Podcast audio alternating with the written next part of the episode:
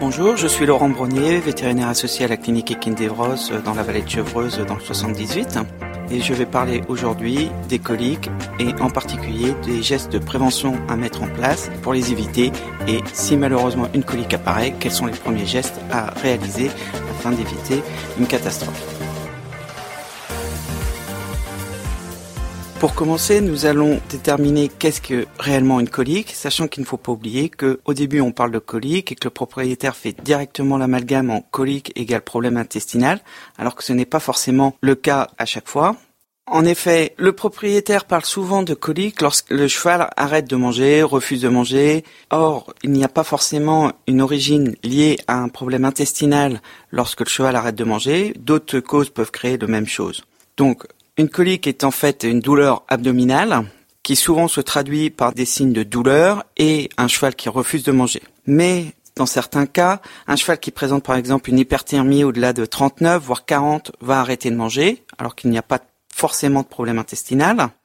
Un cheval qui présente une pneumonie va refuser de se déplacer et va présenter des signes de douleur parce que c'est extrêmement douloureux à chaque fois que le cheval essaye de respirer. Un cheval qui présente une myosite va se figer, plus se déplacer puisqu'il a des crampes musculaires qui sont douloureuses. Et dans ces cas-là, il peut même présenter des signes mimant une colique avec un cheval qui gratte, un cheval qui s'agite parce qu'il est très douloureux. Donc finalement, on peut retenir qu'une colique qui aurait une origine abdominale, c'est un cheval qui gratte et un cheval qui se couche ou qui se roule. Si on revient sur les coliques, en considérant donc une colique comme étant un problème d'origine intestinale, on peut déterminer différents types de coliques. Donc, en premier, nous avons les coliques d'obstruction, où là, la lumière intestinale est obstruée et ne peut plus permettre le passage des aliments, mais il n'y a pas atteinte des vaisseaux. Ensuite, nous avons donc les coliques dites d'occlusion, où là, on a une atteinte de la lumière intestinale, mais avec atteinte des vaisseaux, soit veine, soit artère, soit éventuellement même les deux. Nous avons aussi les coliques dites inflammatoires, où il y a une inflammation au sein des intestins, comme par exemple dans le cas d'une péritonite.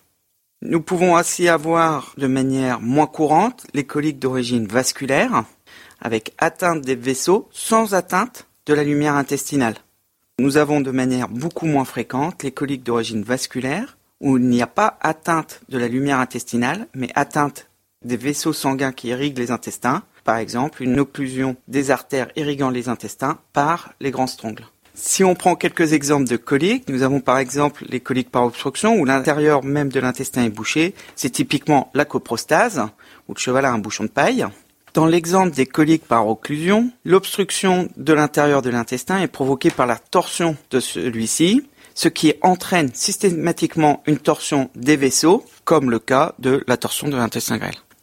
Partant de ce descriptif des différents types de coliques, nous pouvons réfléchir aux différents gestes préventifs que nous pourrions mettre en place pour les limiter. Tout d'abord, il est important de bien considérer que le cheval doit manger de manière régulière et à heure fixe et relativement souvent. Le plus classique en France, c'est que les propriétaires ont tendance à donner trois repas de concentré associés à deux repas de foin répartis sur l'ensemble de la journée.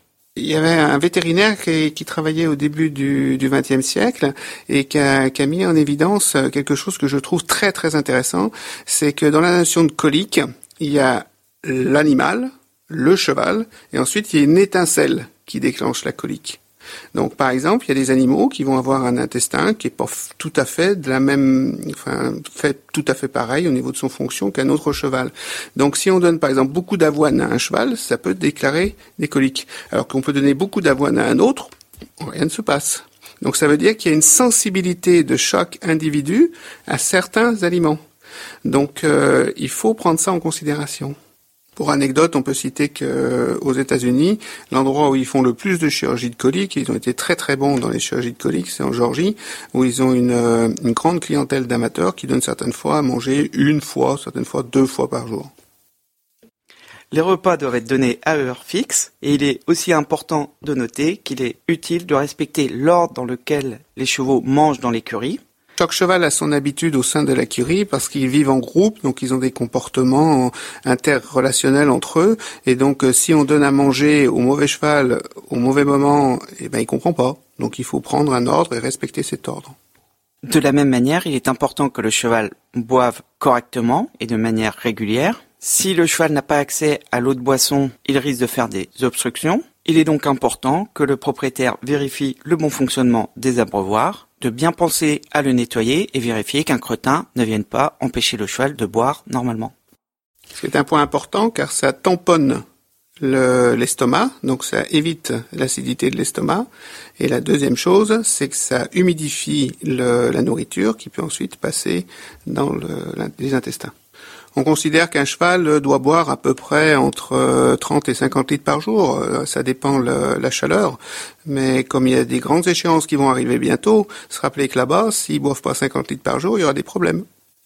Le cheval est un animal qui mastique beaucoup. La mastication lui permet de produire de la salive et de déclencher le fonctionnement des gros intestins. Si le cheval ne mastique pas correctement, il risque l'obstruction. En conséquence, il est important que la dentition du cheval soit surveillée de manière à ne pas l'empêcher de mastiquer normalement. Il faut bien imaginer qu'à chaque repas, le cheval produit environ 5 litres de salive.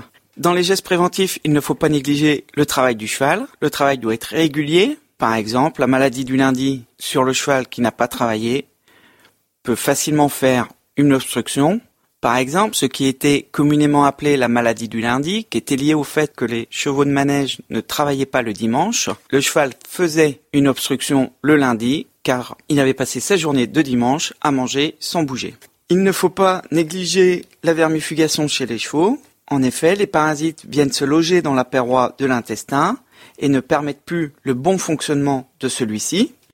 Aujourd'hui, on utilise des aliments industriels qui sont donc fabriqués dans une usine, puis ensuite prennent un camion pour aller jusqu'à un lieu au centre équestre, là où il va être stocké, et ensuite il va être distribué.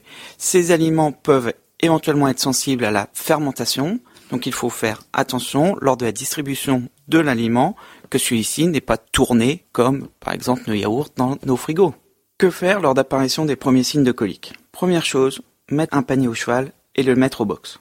Ensuite, administrer un produit antispasmodique, de préférence en intraveineuse, si le propriétaire ou le groom en a la compétence. À ce moment-là, deux situations peuvent se produire. Soit le cheval redevient normal rapidement. Dans ces cas-là, on a de grandes chances d'être une simple colique de spasme. Si ce n'est pas le cas et que le cheval revient rapidement en douleur ou que la douleur ne s'est jamais arrêtée, c'est une colique potentiellement grave comme les occlusions. Avant d'appeler votre vétérinaire, quelques gestes à avoir. Déjà, observez si le cheval a mangé son dernier repas. Regardez si le cheval a de l'hyperthermie. Et, dans le cas des entiers, de manière très importante, observez l'état des testicules. Lorsque vous avez un entier, les deux testicules doivent être souples, non douloureux et de température identique. S'il y en a un qui est plus gros, qui est froid, et si la palpation est douloureuse, s'inquiéter d'une possible hernie inguinale. En cas de suspicion d'hernie inguinale, plutôt que de faire venir votre vétérinaire, emmenez directement le cheval dans une structure qui est capable de l'accueillir pour éventuellement l'opérer si nécessaire. Suite à la conversation que vous aurez avec votre vétérinaire, vous pourrez alors déterminer si c'est le vétérinaire qui va venir à votre cheval ou si c'est le cheval qui ira directement au vétérinaire.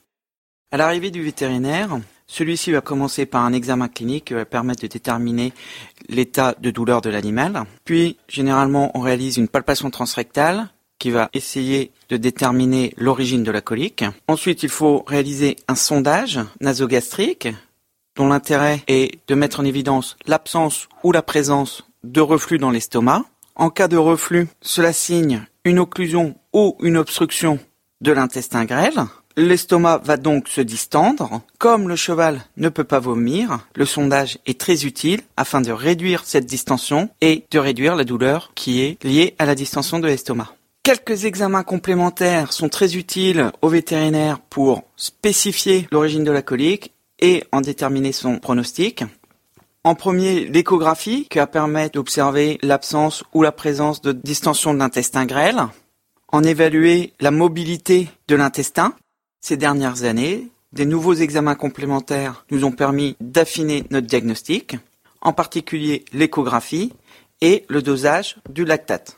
L'avantage de l'échographie, c'est qu'il va compléter la visualisation de l'intestin par rapport à la palpation transrectale. Lors de la palpation, on peut palper 30 à 40% de l'abdomen. L'examen échographique nous rajoute une partie non négligeable de cet abdomen. Le dosage des lactates va nous permettre d'évaluer si les artères sont obstruées et donc nous indiquer une éventuelle occlusion. La combinaison de l'examen clinique qui met en évidence la douleur, l'examen échographique et le dosage des lactates nous permet de choisir précocement une éventuelle option chirurgicale. En résumé, si malgré les préventions mises en place, le cheval rentre en colique, il faut rapidement déterminer si nous sommes dans le cas d'une colique pas grave ou dans le cas d'une colique grave. Si la colique n'est pas grave, c'est du domaine médical. Si la colique est grave, c'est du domaine chirurgical. Par exemple, dans notre clinique, sur 365 interventions par an pour coliques, soit pratiquement une par jour, il n'y a que 10 coliques qui nécessitent un traitement chirurgical. Nous pouvons rester donc assez optimistes.